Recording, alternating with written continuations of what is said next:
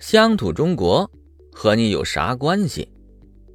乡土中国呀是一本名著，现在呢也是高中生的阅读任务，你懂吧？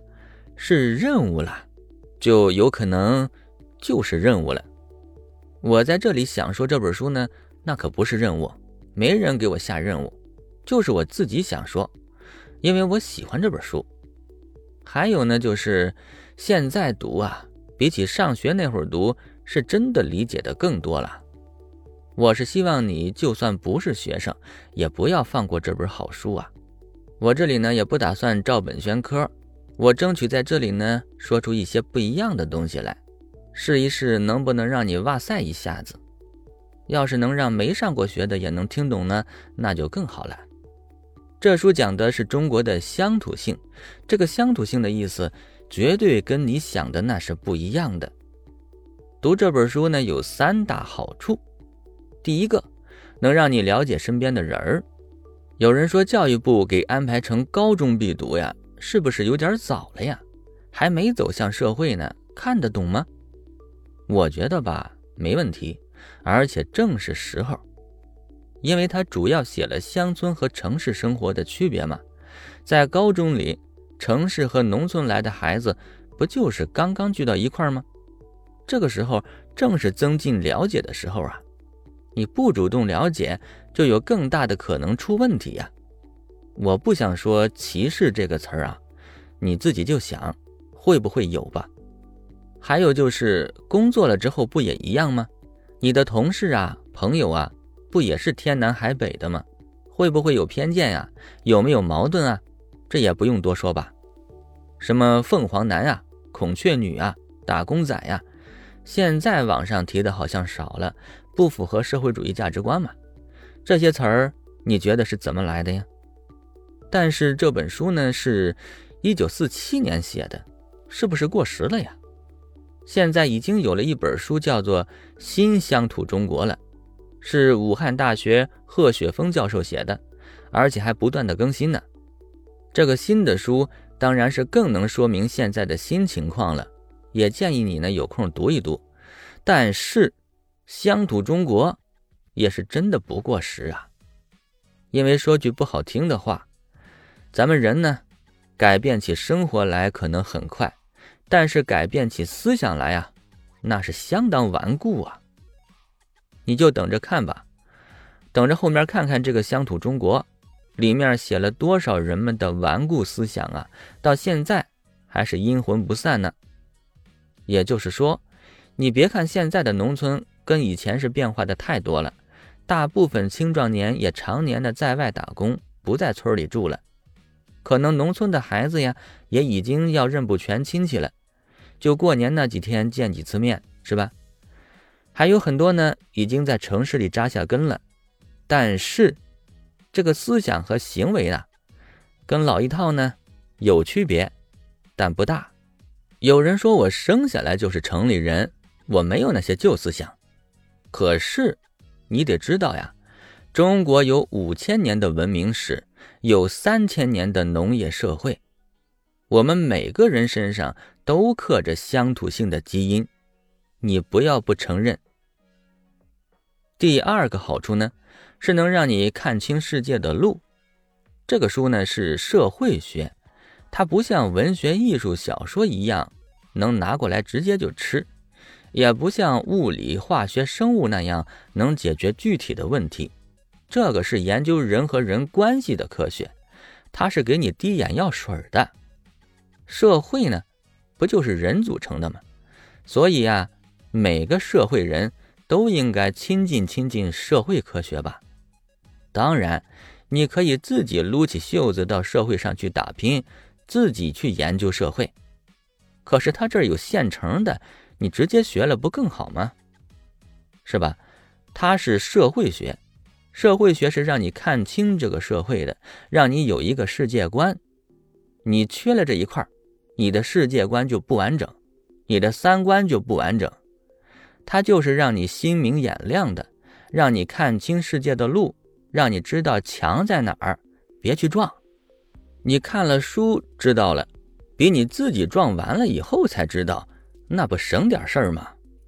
第三个好处呢，就是有助于你做社会主义接班人了。二十大也再一次重申，我国要实现的是中国式的现代化。什么是中国式的呀？你首先得了解一下吧。优良的传统呢，还是要继承的；不优良的是要扔掉的。能不能区分什么优不优良呢？这不得学习学习吗？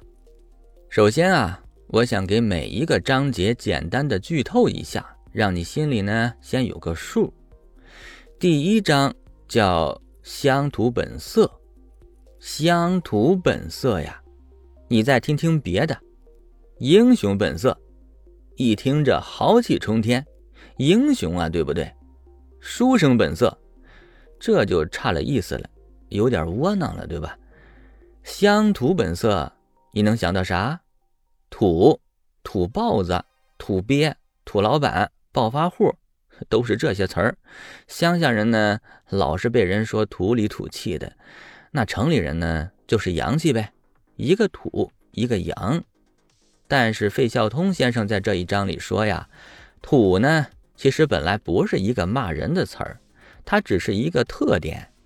第二章叫文字下乡，就是教给乡下人认字儿、扫盲。费孝通先生那个年代呢。大部分乡下人都不识字儿，都是文盲。你可能觉得是因为没钱上学呀，怪可怜的。但是可不光是这个原因呐，根本的原因是因为人家用不着啊。村里人种地用不着写字认字啊，会写名字那就行了。说的再白一点儿，你觉得是好东西，人家看不上，你非要让人学，这不强人所难吗？这就有点互相伤害的意思了。第三章，再论文字下乡，你看还不死心？为啥呢？这里呢就先不说了。第四章，插叙格局，一说格局，大的还是小的？都不是。这个插叙格局呢是可大可小，可小可大的。呃，如意金箍局啊。这一章呢是个重点，插叙格局这个词是费孝通先生发明的。这个格局在中国几千年了，一直都在，到现在也摆脱不了这个格局。一句话概括呢，就是人和人啊，讲究远近亲疏，是吧？第五章叫维系着私人的道德，这跟上一章插叙格局是连一起的意思。因为有远近亲疏嘛，所以呢，道德是私人的道德，跟谁近我就跟谁讲道德，远了呢那就不一定了。公共道德也就是公德，很多时候呢，呃，就顾不上了。第六章家族说的是啊，中国人和西洋人说的家呀，它不是一个意思。西洋人说我们一家人。那是很准确的，说的就是他、他的配偶和他的孩子，还得是未成年的孩子。成年了，你就不是这家人了，你就自成一家了。中国人呢，一个丈夫，一个妻子，这两口子是一家，加上孩子，三口人是一家人，算上爷爷奶奶呢，是一家人，再算上叔叔伯伯那一大帮子呢，也叫一家人。一个村的也能叫一家人，一个国家的也是一家人，一个地球上的呢，大家都是一家人。可到底是从哪儿分，是不是一家人呢？想从哪儿分从哪儿分，看情况，没准儿，可大可小。差序格局嘛，有差别、有顺序的，有远有近的格局。但是，另外呢？家族这个词儿啊，就准确一点了。家族一般指父系这一边的人，母亲那一边的、妻子那一边的呢，那都属于外亲。父亲这一边姓一个姓的这一帮人呢，就是一个家族。在农业社会里，家族呢，其实很像是一个一起经营着共同事业的一个事业单位，这也好理解。比方说呢，白氏家族啊，琅琊王氏啊，祁县乔家呀，什么云梦江氏啊，姑苏蓝氏啊，什么什么的，那就是一个个的集团呢，跟公司似的，五脏俱全。人们活着呀，基本上离不开家族。那个时候，你要是说自己出去闯天下，你死到哪儿都不知道。第七章，男女有别，听说过这句话吗？男女授受不亲，这是孟老夫子说的。在中国呀，那可是流行了几千年的交通规则了。上一章说，家族啊就是一个事业单位，是个单位呢，那就得要求稳定啊。那男女关系这事儿吧，就容易情啊、爱呀、死呀、活呀，太容易闹矛盾了，他耽误下地干活呀，是不是？所以呢。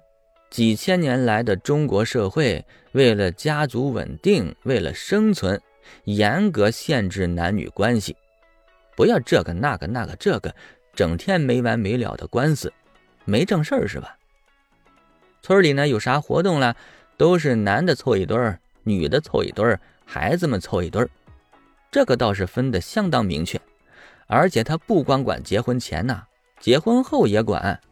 夫妻俩呢，除了生孩子这项必须干的工作以外，很少有感情交流，当然更谈不上啥厌倦不厌倦的了。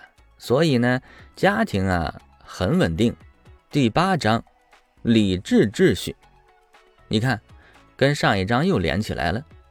为啥男女有别呀？因为有礼制秩序，发乎情，止乎礼，是吧？这是规矩呀。谁规定的呢？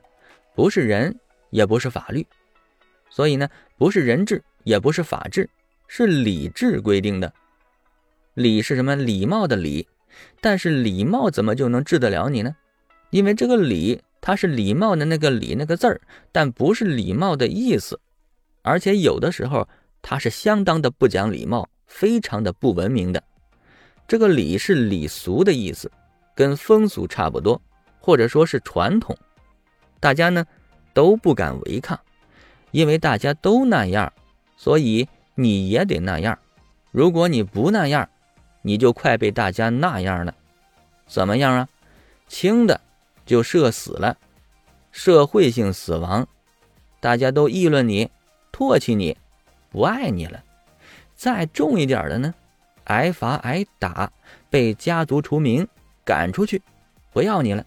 更严重的，给你打死、烧死、进猪笼淹死，还不让你选，够劲儿吧？